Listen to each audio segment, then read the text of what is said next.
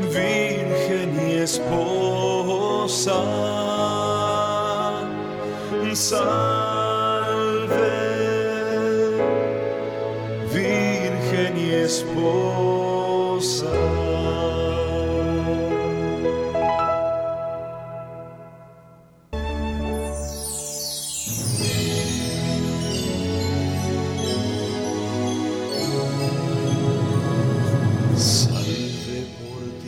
Bienvenidos, queridos oyentes de Radio María. Este es su programa ¿Por qué soy católico? Comenzamos una nueva edición de la mano de la Santísima Virgen María, suplicando al Espíritu Santo que descienda sobre nosotros para que sea Él, guiándonos a través de esta defensa de nuestra fe. ¿Por qué soy católico? Empecemos entonces en el nombre del Padre y del Hijo y del Espíritu Santo. Amén. Ven, Espíritu Divino Manda tu luz desde el cielo, Padre amoroso del pobre, don en tus dones espléndido, luz que penetras las almas, fuente del mayor consuelo.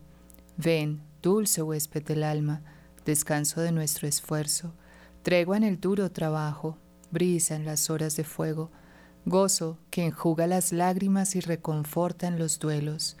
Entra hasta el fondo del alma, divina luz, y enriquecenos.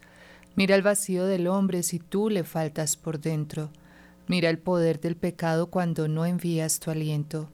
Riega la tierra en sequía, sana el corazón enfermo, lava las manchas, infunde calor de vida en el hielo. Doma el espíritu indómito, guía al que tuerce el sendero. Reparte tus siete dones según la fe de tus siervos. Por tu bondad y tu gracia, dale el esfuerzo su éxito. Salva al que busca salvarse y danos tu gozo eterno. Amén. Aleluya.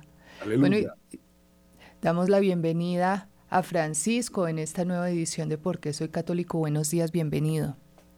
Buenos días, bienvenidos. Realmente eh, para toda la cristiandad esto es una belleza, poder compartir estas cosas hermosas, estas citas bíblicas, este conocimiento que desde el Antiguo Testamento el Señor nos ha dado, esa garantía de que Dios nos ama. Sí, Francisco, y estábamos haciendo un estudio eh, digamos que bien detallado de las promesas de Dios en el Antiguo Testamento. Estudiamos ya el libro del Génesis, estudiamos, estamos en el libro del Éxodo, digamos las plagas de este libro del Éxodo eh, y hacíamos el paralelismo con las plagas del Apocalipsis. Y vemos como Dios siempre ha sido fiel a su palabra, ¿no? Lo que Él promete lo cumple. Es impresionante. En nuestra sesión, nuestra última sesión, eh, estuvimos eh, estudiando el capítulo 17 del libro del Éxodo, cuando eh, recordemos, ahí pues hay un milagro patente y es que no tiene el pueblo agua para tomar. Acordémonos que está atravesando un desierto y en, medio de... E, e, es, es, de verdad que la descripción del ser humano, ¿no? Es en medio de su fe, porque el pueblo ya ha visto los prodigios de Dios, sin embargo hay una incredulidad constante y recurrente porque, porque se quejan, ¿no? Y, danos agua. Y, pues pobre Moisés, de verdad que pobre hombre tener que lidiar con ese pueblo. Y entonces em, hay, un milagro patente en el cual Moisés le da un golpe a una roca, que yo les decía a los oyentes que la pueden buscar por internet, es una roca gigante. Y al golpearla, él, él, tenía que confiar en Dios y darle un solo golpe, ¿no? Pero él la golpea dos veces. Y por haber desconfiado del Señor, por eso él no puede, Moisés no entra a la tierra prometida, ¿no? Y el Señor inclusive se molesta tanto con él de que él insista sobre el tema que le dice, no me vuelve a tocar este punto, este tema, punto. Entonces, bueno, el pobre Moisés eh, ahí eh, cometió una, una desconfianza en el Señor, pero al él golpear la roca, efectivamente brota agua. ¿De qué roca sale agua? O sea, en un desierto. Eso es un milagro increíble y lo relacionábamos con el Sagrado Corazón de Jesús, ¿no? Sí, es una cosa tan hermosa y también eh, podemos irnos a la cruz, donde esa agua que brota junto con la sangre, pues son la fundación de la iglesia. Siempre Dios buscando que con esos signos nosotros entendamos que Él está ahí. Milagro absoluto, una roca dando agua milagro absoluto, un muerto, porque ya el Señor estaba muerto en la cruz, es atravesado por una lanza, y el primer milagro le sucede a Casio, que recobra la vista. Dios está lleno de promesas, la Biblia está llena de promesas y tenemos que asimilarlas y saber que esas promesas son para nosotros hoy también, ¿no? Sí, y vemos la grandeza de Dios que en el mismo capítulo 17 viene una guerra, una guerra entre Israel y Amalek. Amalek pues es un pueblo pagano y hay que pelear, o sea, el Señor no evita ese encuentro, sino que Él le pide al pueblo que combata para alcanzar la tierra prometida, así de simple. Entonces, por eso este libro del Éxodo nos enseña cómo la vida de verdad es ese paso del Mar Rojo con fe en Dios, pero en un combate permanente para alcanzar esa tierra prometida que es el cielo. Y el Señor nos promete el cielo pero para eso tenemos que combatir. Esa teoría, eh, Francisco, de que pues el Señor ya, ya nos redimió y que hagamos lo que hagamos, vamos para el cielo, pues no cuadra con lo que el Señor nos enseña en el Antiguo Testamento, ¿no? Y es tan simple que podemos volver nuevamente a la derrota de Amalek, porque Moisés tenía que tener los brazos en alto y el pueblo iba adelante, iba ganando. Ese tener los brazos en alto, nosotros oramos con el cuerpo. Cuando uno entra a misa, pone las manos juntas, está significando algo. Cuando el sacerdote separa las manos, dice oremos, está invocando al Señor. Por eso es tan grave la gente que hace yoga, porque están invocando demonios con su cuerpo. El Señor nos está mostrando a través de... Eh, eh, eh, digamos, con Moisés, eh, con esta batalla contra Malek, que mientras estamos en oración, mientras estamos en súplica, el Señor nos está escuchando. El Señor quiere ser alabado y también quiere escuchar que nosotros creemos en Él y que estamos dispuestos a hacer su voluntad y que reconocemos que Él es nuestro Dios. Entonces es muy grave los que dicen, no, ya el Señor murió en la cruz por mí, yo puedo hacer lo que me provoque. No, Señor, hay diez mandamientos. El Señor tiene unas órdenes que se multiplican en el tiempo y que tenemos que demostrar que las estamos cumpliendo. Sí, ese, ese combate, el Señor dice en el capítulo 17 del libro del Éxodo, el versículo 14, escribe esto para recuerdo en el libro y transmite a los oídos de Josué que yo borraré por completo la memoria de Amalek de debajo del cielo. Entonces fíjense cómo estos libros de la Sagrada Escritura no son simplemente historias del pasado, sino que el Señor nos está educando. El Señor dice, quiero que ponga esto por escrito para que mi pueblo sepa mis promesas. ¿La promesa cuál es? Que Dios borrará a Amalek de por completo la memoria de Amalek de debajo del cielo, o sea, de la tierra. Y dice un salmo porque el Señor se enfrenta con los malhechores para borrar de la tierra su memoria, es decir, el Señor puede que los deje por un tiempo eh, trabajar a sus enemigos, pero después no queda ni el recuerdo, están sentenciados a ser completamente aniquilados. Aniquilados es que pasan por el fuego y como una vela se derrite no queda ni, ni, la cera, ni el humo, ni cenizas, no queda nada, desaparecidos de debajo del cielo. Entonces el Señor... se confirma, perdón que interrumpí, en Éxodo 17 y 16, o sea, dos capítulos más adelante, el Señor explica, pues Amalek alzó la mano contra el trono de Yahvé. Estará Yahvé en, en guerra contra los que estén contra él de generación en generación. Este Amalek viene a ser como una representación del mal en este Éxodo 17. Y esto es muy interesante porque se une a unas lecturas que teníamos en estos días, y recordamos con los talentos, cuando el Señor dice voy a que me coronen rey y le reparte a uno diez, a otro cinco y a otro uno, se va a que se le reconozca como rey y estos a los que él les deja los talentos, alguno de ellos envía una, embajada a que digan no lo queremos a él como rey. Este pedacito se olvida un poco. Al final, después de que ya les ha pasado la cuenta y le quita al que solamente, que era un avaro, era un codicioso, se quería robar el talento, no quería producir para el Señor, dice, atadlo y echadlo afuera, ya será el crujir de dientes.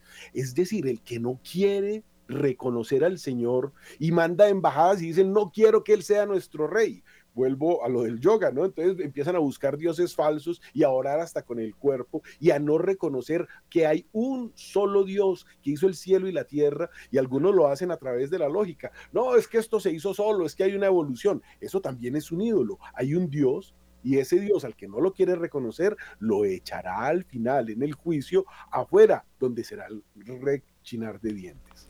Sí, esto que usted dice de, de eh, por cuanto se ha alzado la mano contra el trono de Yah, dice esta Biblia, eh, la traducción que yo tengo. Guerra tendrá Yahvé contra Amalek de generación en generación. Efectivamente, ese Amalek es el enemigo de Dios. Llámese como se llame, el demonio que sea, el brujo que sea, es el enemigo de Dios. Eh, hay algo muy, muy interesante en el libro del Deuteronomio que pues estudiaremos más adelante, pero me llama mucho la atención porque dice que cuando una persona se te acerque y te diga en lo secreto, vamos a adorar otros dioses, vámonos porque eh, yo puedo hacer milagros y, entonces, y efectivamente pues hacen sus, sus cosas raras y les funciona. Cuando una persona pagana se, se levanta y te haga esa propuesta, llévalo ante todo el pueblo y lo apedrearás hasta la muerte. Esa era la lectura del Deuteronomio. Creo que está en capítulo 13 del Deuteronomio. Y más adelante dice, y cuando un pariente tuyo, padre, madre, hermano, alguien cercano, eh, se acerque a ti, hacerte esa misma propuesta, vámonos de, de la iglesia verdadera y adoremos otros dioses, puedes tranquilamente levantarte y reclamar su sangre. ¿Por qué? Porque te está alejando del Dios verdadero. Y eso lo tenemos que aplicar nosotros en todo lo que nos quiere alejar de Dios. O sea, eso, pues nosotros no tenemos eh, la costumbre en nuestra cultura de salir a pedrear a nadie, pero sí podemos cortar con esas personas, esas eh, criaturas que están movidas por el mal, que nos están induciendo a alejarnos de Dios. ¿Y qué pasa? Que Dios mismo les, les declara la guerra. Por cuanto ha alzado la mano contra el trono de Yah, guerra tendrá llave contra Amalek de generación en generación. Y volvemos a decir, se borrará de la tierra su memoria, no queda ni el recuerdo. Y aquí salto, qué pena la interrupción nuevamente, y aquí salto al Nuevo Testamento, me tengo que ir a San Pablo cuando dice con toda claridad, no os juntéis con paganos, no comáis con ellos, y en otra parte dice, no hagáis yugo desigual con herejes. Y Deuteronomio lo dice claramente, ese soñador será condenado a muerte por haber aconsejado rebelión contra vuestro Dios, que os sacó de Egipto. Estamos trayendo todo esto a, colación porque son las promesas de Dios, las cosas que ha hecho. Nos sacó de esa esclavitud. Ese Dios que os sacó de Egipto y os libró de la casa de, servidumbre, ahora viene otro y nos quiere apartar de él para que nos rindamos ante una nueva idolatría. Esa es la historia de la humanidad siempre ese matrimonio místico que el Señor establece con su pueblo, ahí está el cantar de los cantares que explica esa forma de matrimonio místico de el Señor que es Dios con la esposa que vendríamos a ser la humanidad y la idolatría de la esposa y la infidelidad de la esposa, porque es que Dios nos ama profundamente, pero es celoso. El amor de Dios no se acaba, las promesas de Él no cesan, pero Él es celoso y por eso el primer mandamiento, que la gente nunca se confiesa de Él, amar a Dios sobre todas las cosas. Después de ir a haber leído el horóscopo, van a comulgar, Señor, se está condenando. No, y el, el, testimonio que escuchábamos hace un instante del padre Germán en ese milagro eucarístico en el año 1600 en Italia, fue esa, ese par de, de personas que fueron a comulgar en pecado mortal y les tocó escupir porque la hostia les quemaba la lengua como si fuera un carbón encendido. Y, eso es un, milagro eucarístico que, que, si hoy se diera, Dios mío, ¿cuántos quedarían bien quemaditas la lengua? Porque no se puede comulgar en pecado mortal. Entonces, sea el que sea pasa todos los días. Perdón, yo sigo con ese mismo milagro eucarístico porque ese milagro ocurre también durante la última cena y esto es muy importante que lo tengamos presente porque nuestro Señor le da la comunión en la boca, él parte el pan con su mano, es una costumbre semítica, le da el pan en la boca y dice la Biblia que en cuanto recibió el pan entró tras de él Satanás. Y dice, pero ¿cómo va a ser posible si está recibiendo el cuerpo de Cristo? Porque es que hay un pecado que ya pactó él va a salir a entregar a nuestro Señor, lo va a salir a vender. Él tiene comulga en pecado mortal y va y comete ese pecado y se condena y pasa todo lo que sabemos. Pero eso pasa todos los domingos. Uno ve que en el confesionario no hay gente, pero todo el mundo pasa a comulgar. Y tras esa hostia, perdónenme los que no, no, lo ven así. Tras esa hostia entra Satanás porque están pecados, están comulgando en pecado mortal, acumulan ascuas sobre su cabeza, como nos dice la Biblia. Y eso es gravísimo. Ese pecado clama al cielo y la ira de Dios se derrama sin remedio, como ya veíamos en, en, las plagas del Apocalipsis, porque el Señor es un Dios celoso y, y, sí, es misericordioso, pero su ira llega al momento y no hay quien la detenga si no hacemos actos de reparación. Aquí, para eh, terminar el, el recuento de, del último encuentro que tuvimos, nos enseña el Señor, porque Él pide, es el mismo Dios el que pide que esto se ponga por escrito, que durante la guerra, y esto nos lo enseña para saber nosotros cómo tenemos que ganar nuestras batallas, eh, en la guerra contra Malek está Josué como el, el, líder del ejército de Israel, mientras que Moisés, Aarón y Hur suben a la cima de la colina. Esto ya lo habíamos dicho, es prefiguración de Cristo crucificado. ¿Por qué? Porque Moisés alza las manos, Israel va ganando, prevalece pero cuando dejaba descansar sus manos, es decir, baja los brazos, prevalecía Malek. Y entonces, pues ya imagínense cuántas horas en ese, en ese sube y baja se entumecieron las manos de Moisés. Entonces, Aarón y Hur cogieron una piedra y la colocaron debajo de Moisés. Él se sentó y entonces uno le sostuvo eh, leámoslo textualmente, se sentó sobre ella mientras Aarón y Hur sostenían las manos del mismo, el uno por un lado y el otro por el otro. Y esto es prefiguración de Cristo con las manos alzadas, pero no lo sostienen Aarón y Hur, y él no está sentado sobre una piedra, sino que está crucificado, su trono es la cruz y tiene unos clavos que sostienen esas manos para que no se canse de interceder por nosotros. Es impresionante. Y bueno, gracias a esos benditos clavos el Señor sigue intercediendo por nosotros, pero recordemos que ha habido muchas apariciones donde la Virgen está intercediendo porque la mano del juez se va a levantar ya como juez, no como misericordioso. Entonces, eh, tenemos que tener mucha conciencia de esto, porque la misericordia de Dios sí, Él es omnipotente, es eterna, pero con eso no se juega.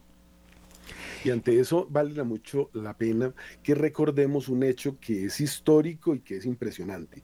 Desde la aparición de la Virgen allá en el Pilar, en Zaragoza, cuando no hay éxito y entonces está Santiago con esa tristeza, ella le promete, voy a estar aquí hasta el fin del mundo y lo voy a acompañar, le voy a ayudar. Suscita a su esposo, el Espíritu Santo, para que más de esas ocho personas que lo están acompañando empiecen a recibir la fe y hay milagros hermosos como los que suceden en la Segunda Guerra Mundial se lanzan bombas contra esa catedral de Zaragoza, que alguna puede haber roto el techo y caído dentro de la iglesia, pero no explotó. La mayoría cayeron al lado en el río.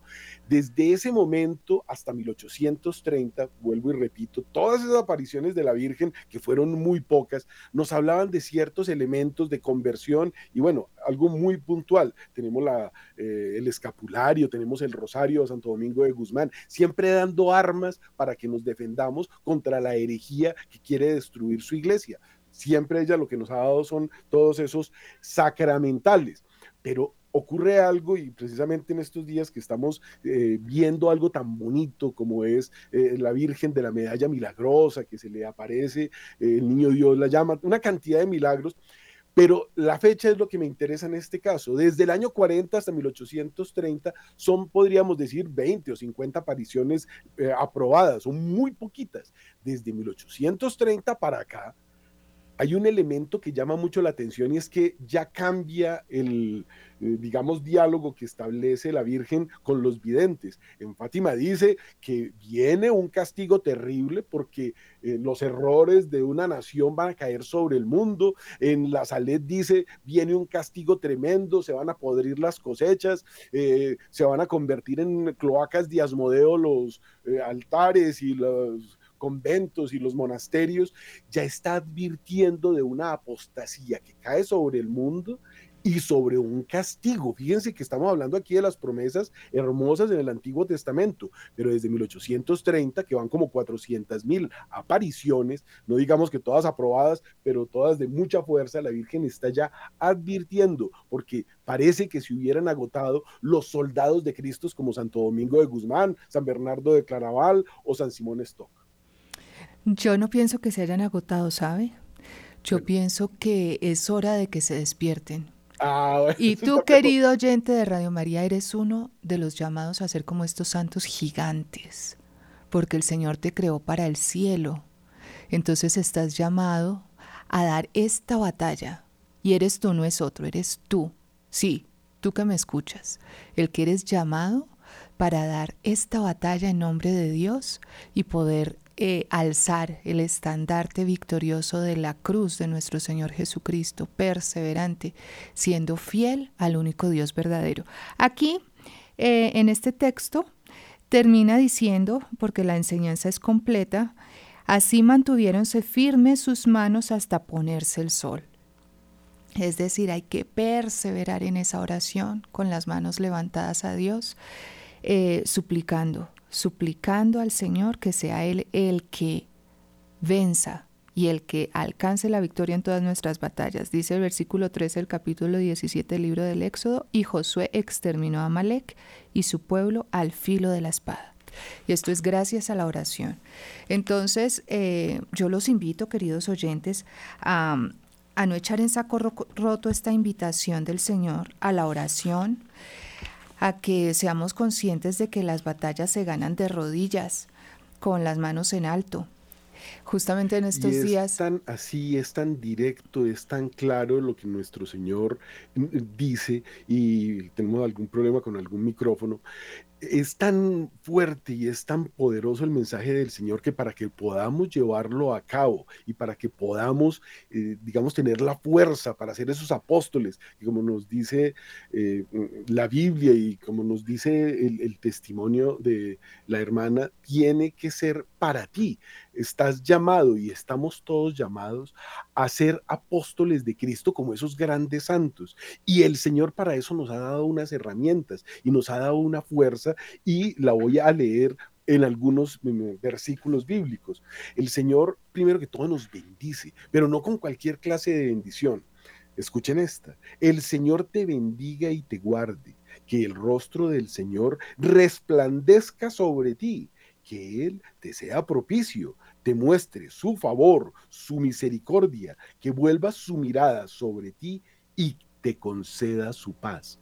Imagine la fuerza, el poder. Uno debería erizar escuchando esto tan hermoso. Es la bendición arónica, se llama. Son las bendiciones que Dios nos da para que podamos llevar a cabo su obra. Así como a Moisés, que cuando tenía los brazos en alto, tenía la fuerza del Señor para que el ejército prosperara y le ganara a esos amalecitas con los cuales el Señor había ya dicho que los iba a aborrecer. El Señor ha dado en muchas ocasiones en la Biblia la orden de separar así como esos brujos o los que hacen eh, esos conjuros y todas estas cosas, eh, el Señor dice que los apedreen, también el Señor dice, con ellos ni se junten, a ellos ni los hablen, con ellos ni siquiera coman, no hagan yugo desigual con herejes y paganos. Esto es de una gravedad enorme si nos ponemos a pensar en que el Señor mismo nos está diciendo, hay cosas que usted no puede aceptar. Usted no puede ir a reunirse con el hereje a escuchar las herejías. Usted puede reunirse con él y convertirlo y explicarle la verdad Usted no se puede sentar con uno que cree en la evolución, hablar de la evolución cuando hay una creación. El mundo fue creado por Dios. Todavía podríamos hablar de un diseño inteligente, ¿no? Dios, como el gran relojero oculto, nos muestra su grandeza en ese reloj gigantesco que es el universo. Los planetas giran de una forma armónica, llueve y después la lluvia vuelve eh, al cielo para que vuelva a llover, riega y no deja sin fertilizar la tierra. Son cosas muy importantes, cosas muy hermosas y tenemos que tenerlas muy presentes porque el Señor quiere que esta armonía siempre esté allí. Y les voy a regalar otra de esas hermosísimas promesas del Señor. El Señor mismo dice, invoca al Señor diciendo, si me llenases de bendiciones, me bendices y ensanchas mis términos, si dilatas mis tierras y está contigo tu mano, y si me protegieres y preservares del mal, de todo que yo padezca, sería feliz. Y Dios te dará lo que has pedido si tú oras al Señor, si tú le pides con el corazón al Señor, esta se llama la oración de Javes, que está en Crónicas 4.10. Son promesas que el Señor te hace hoy, aquí, te las estoy recordando, estamos renovándolas. Esto es bellísimo y es muy importante. Bueno, continuemos un poco más, porque en el Génesis 12, eh, del 1 al 3, dice: Francisco, ¿me escucha? Tus parientes y la casa de tu padre.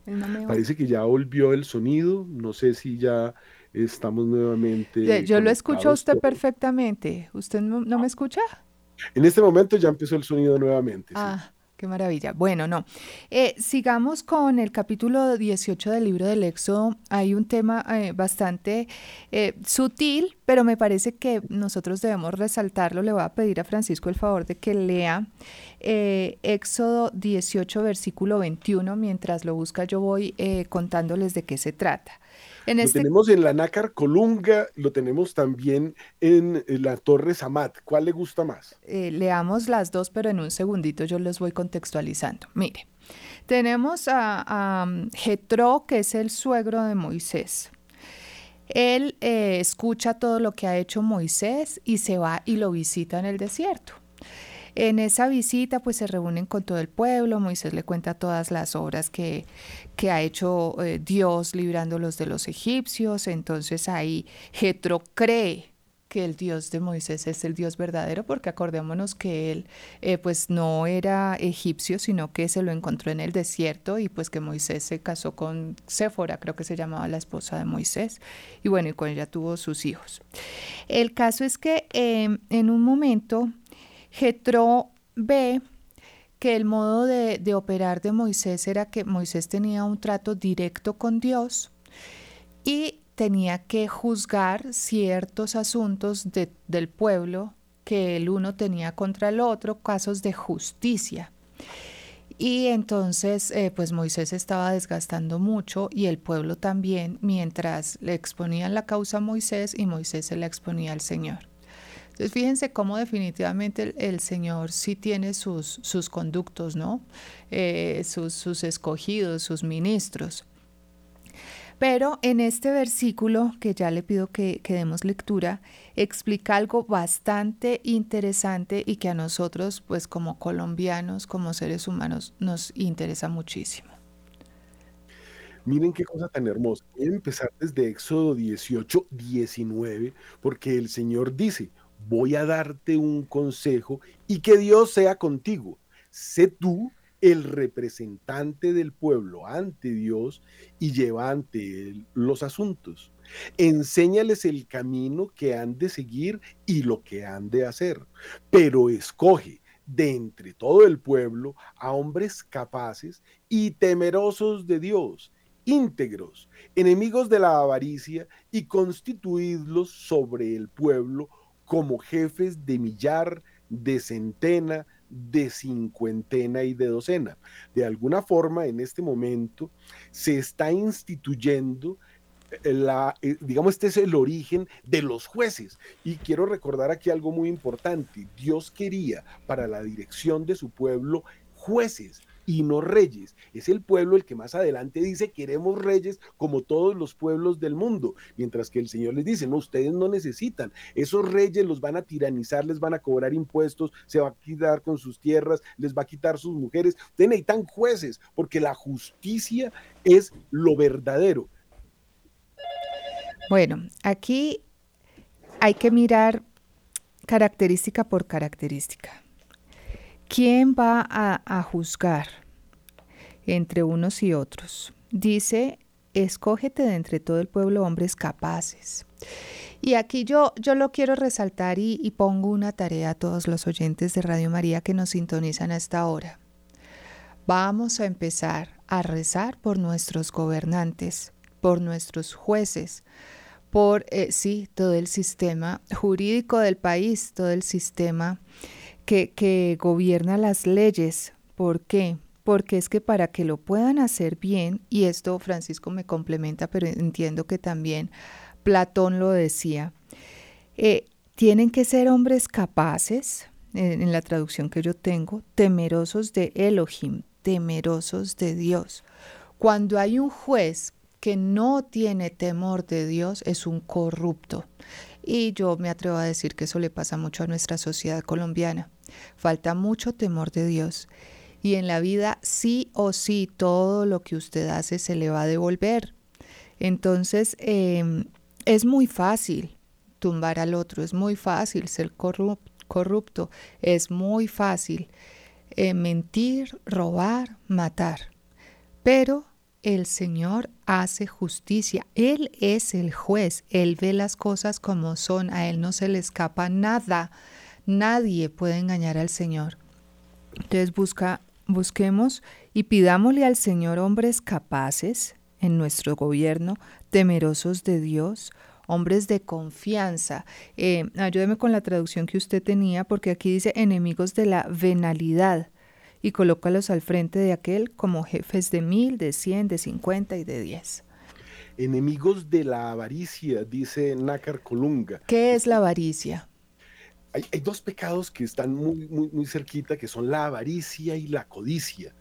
La avaricia es una cosa terrible y es quitarle al otro lo que tiene sin importarle lo que tiene. Eso fue lo que hizo en su momento el rey David cuando le quita la esposa y... Pero un momento, ¿eso no es robo?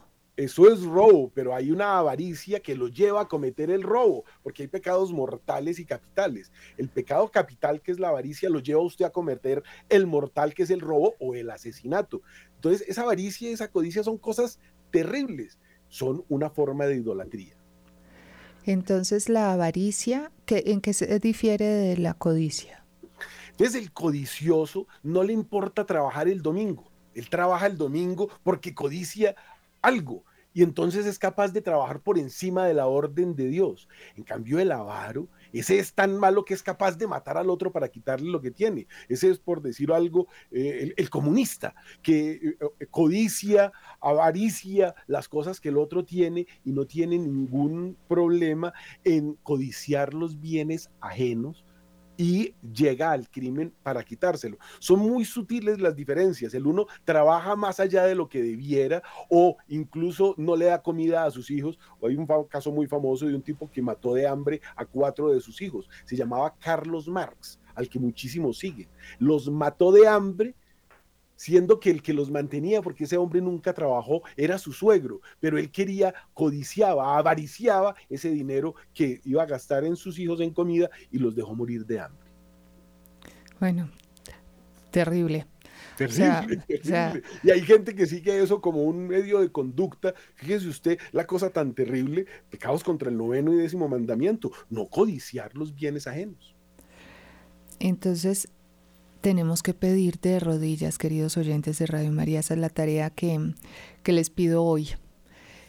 Eh, dentro de su día a día, por favor, se lo suplico, les ruego, pidan, ofrezcan, por ejemplo, eh, su labor de cada día, eh, no sé cuál es su trabajo, si tiene que ir a hacer aseo, si es sencillamente cocinar o si tiene que desplazarse a una oficina a trabajar pero por favor ofrézcanlo al Señor como un sacrificio y hacerlo bien y hacerlo perfecto por la conversión de todos nuestros legisladores, de todos eh, la rama ejecutiva, judicial, eh, por supuesto por todos nuestros gobernantes.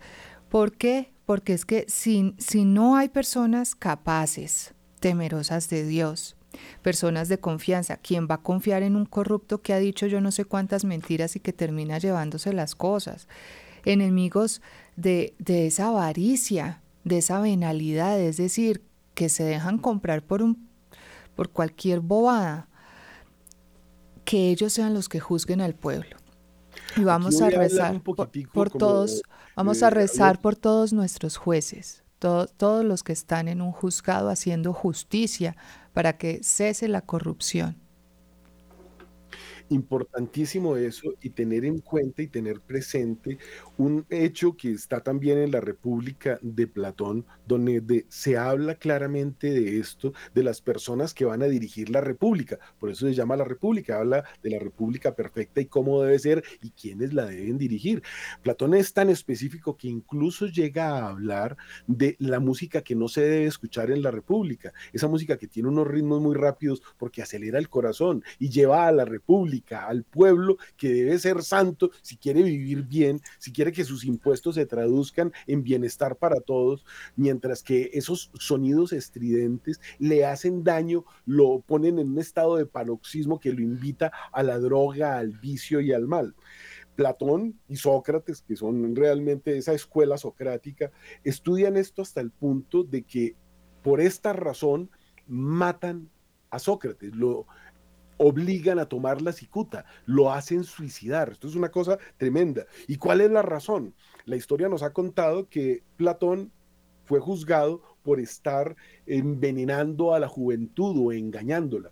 Platón realmente lo que hizo con la juventud fue advertirles. Hay una forma de gobierno que se estaba estudiando en ese momento en un estado eh, aristocrático, como era eh, en ese momento la, polis, digamos, que existía allá en Grecia, y se estaba eh, buscando la forma de pasar a la democracia.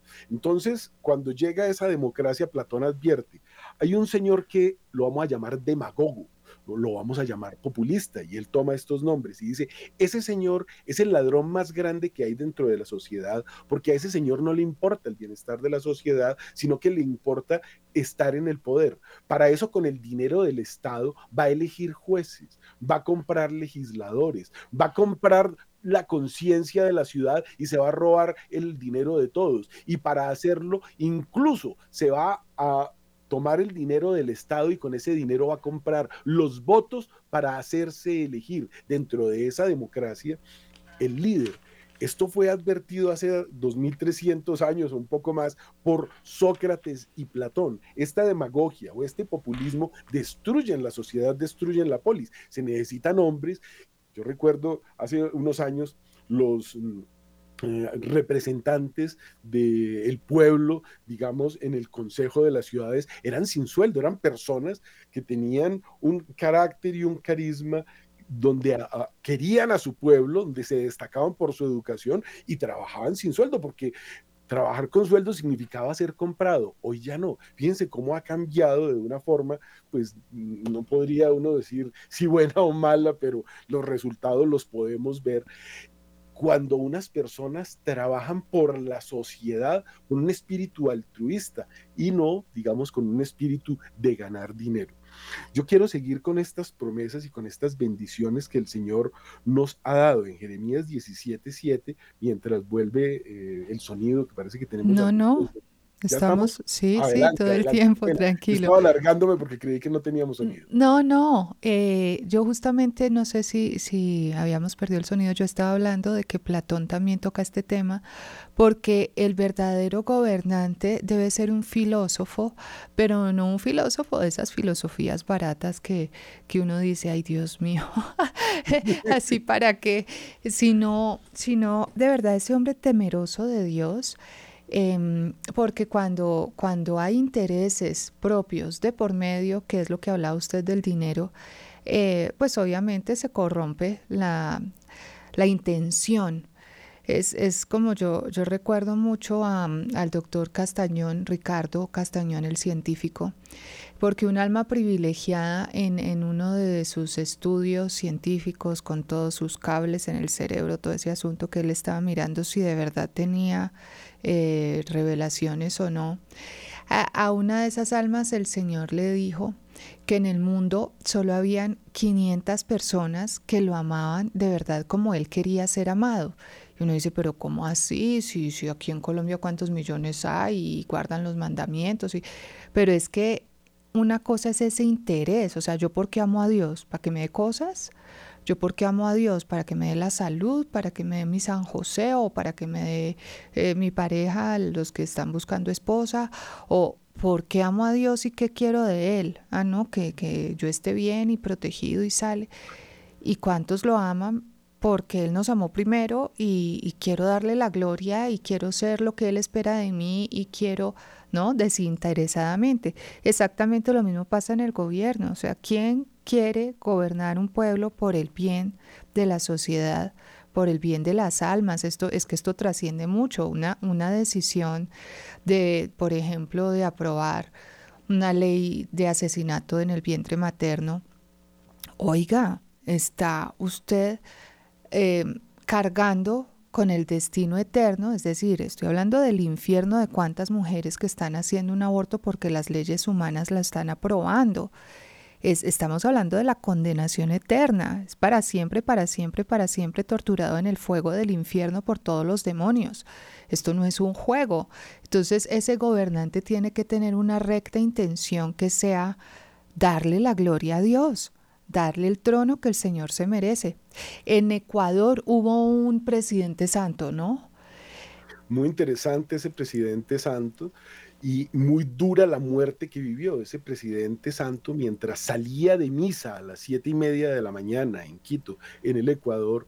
Lo cogió un grupo de asesinos, lo mataron a machetazos y tiros y escribió con su propia sangre, el presidente en el piso, Dios no muere. Estos tipos fueron capturados y se les encontraron cheques firmados por famosísimos sectarios de esa secta que quiere destruir la iglesia. Entonces ahí quedó demostrado quién lo mandó a matar.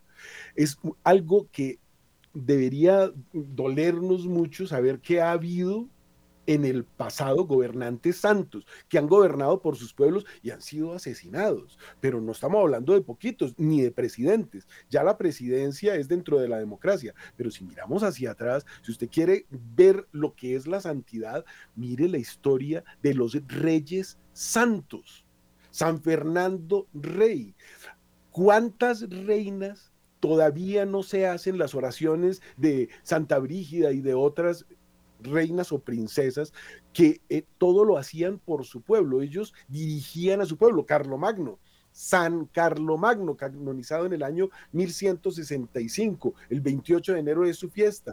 Todo lo hacía por la gloria de Dios. Son cosas que tenemos que tener en cuenta porque toda autoridad viene de Dios. Y cuando esa autoridad se aplica por la palabra de Dios como un juez, como decíamos más temprano, que es lo que Dios quiere, el pueblo va a estar bien. Pero cuando los intereses son leyes impías, como las leyes de los amalecitas, Dios está directamente en contra de esos gobiernos. Por eso tenemos que rezar por nuestros gobernantes para que se conviertan o para que lleguen a gobernantes personas que crean, porque la sabiduría es el santo temor de Dios.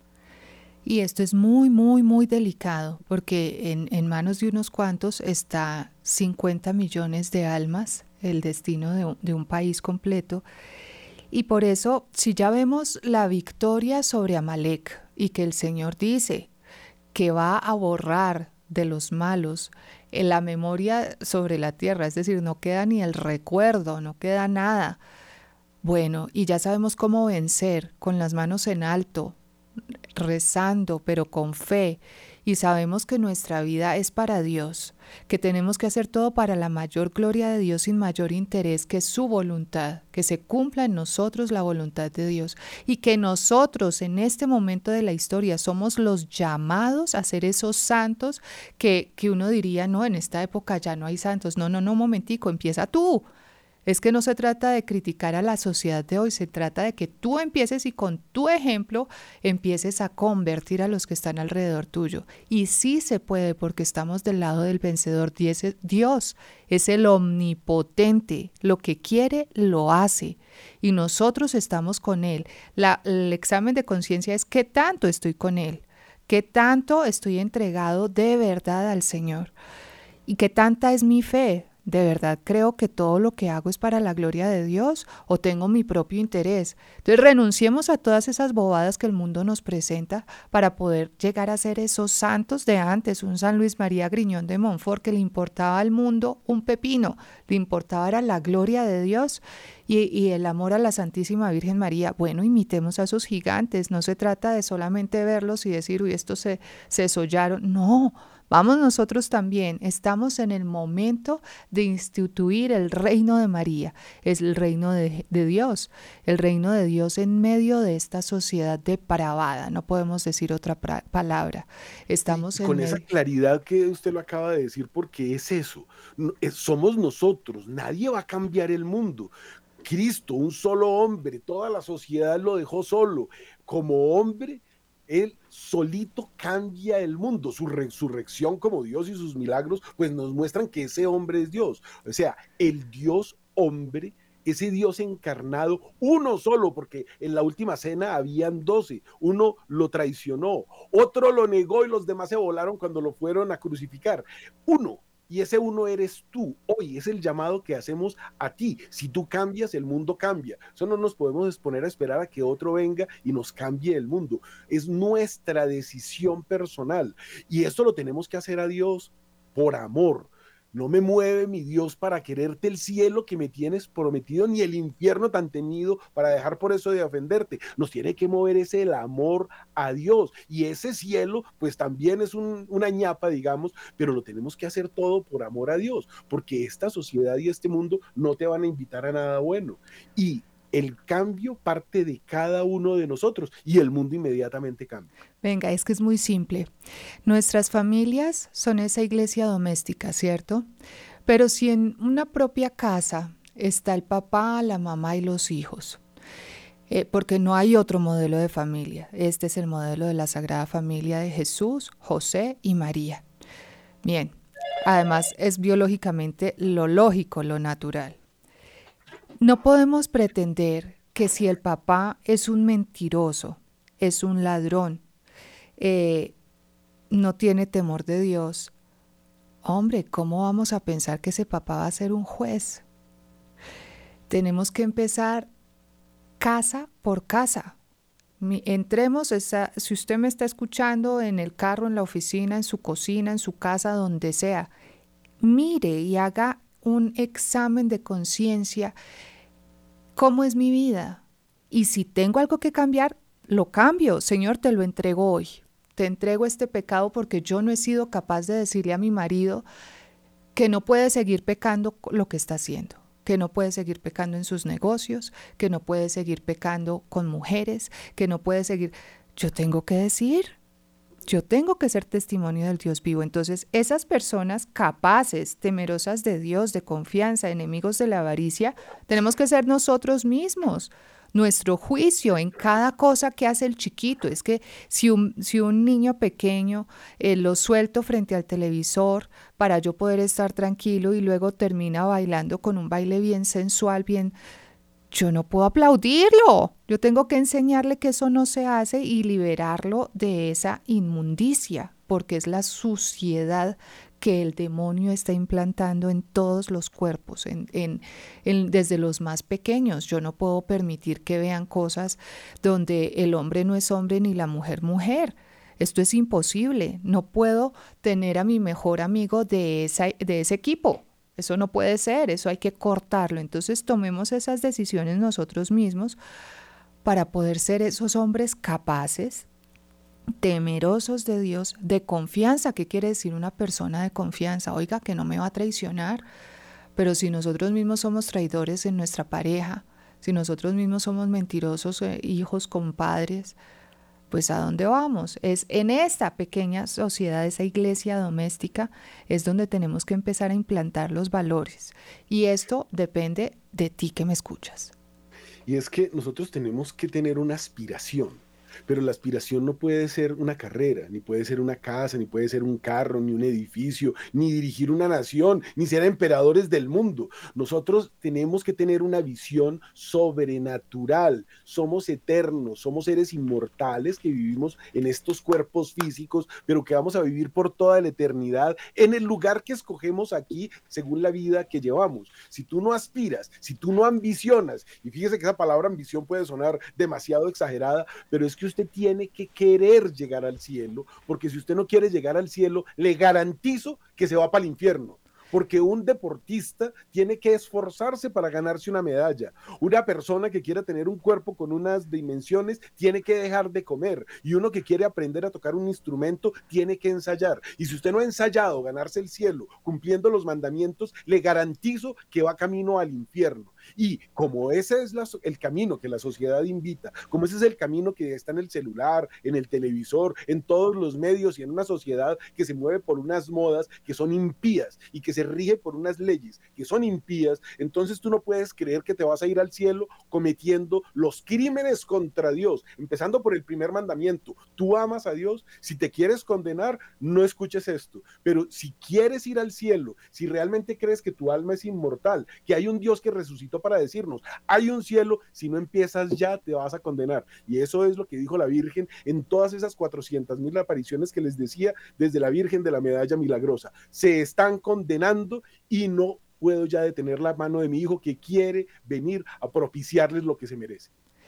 Y fíjese que Padre Pío, un, un simple fraile que amó a Dios con todo su corazón sin importarle más nada más que la gloria de Dios, que tuvo los estigmas en sus manos, en sus pies y en su costado.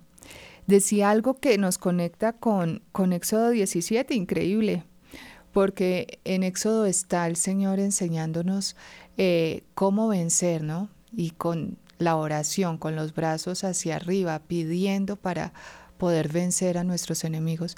Padre Pío decía, el que no ora, se condena.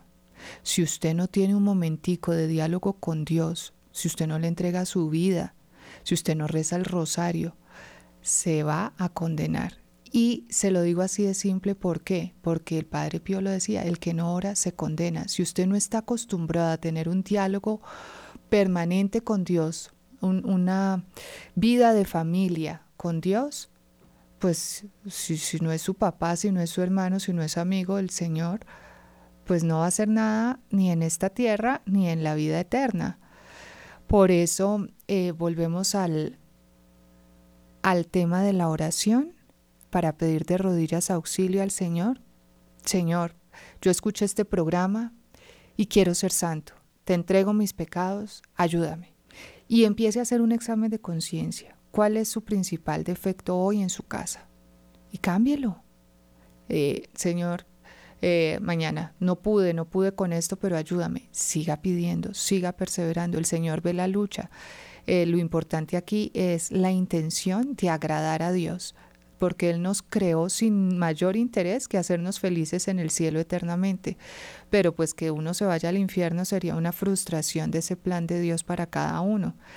Y bueno, el Señor es el Dios de la victoria. Entreguémosle todas nuestras miserias, nuestros pecados, nuestros familiares, nuestros gobernantes, y que sea el Señor gobernando sobre nosotros, sea el Señor derramando su poderoso espíritu sobre Colombia, y sea el Señor el que suscite a través de su Madre Santísima estos santos para estos últimos tiempos. Estamos en un momento apocalíptico de plagas, de ira divina, pero es el momento de instaurar el reino de María sobre la tierra.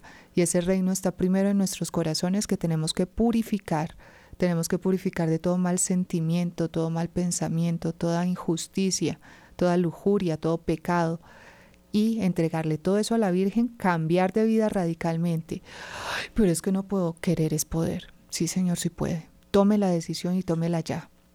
Y el Señor nos va a dar entonces la victoria sobre todos nuestros propios defectos, sobre todos nuestros enemigos, y nos va a dar la patria celestial, la patria eterna. Amén. Terminemos entonces encomendando nuestras vidas a la Santísima Virgen María para que sea ella nuestra Madre y nuestra Reina, y envía todas las legiones de santos ángeles para que nos ayuden a hacer aquello que Dios espera de cada uno. Dios te salve María, llena eres de gracia, el Señor es contigo, Bendita tú eres entre todas las mujeres y bendito es el fruto de tu vientre, Jesús. Santa María, Madre de Dios, ruega por nosotros, pecadores, ahora y en la hora de nuestra muerte. Amén. Dios les bendiga. Hasta la próxima. Ah.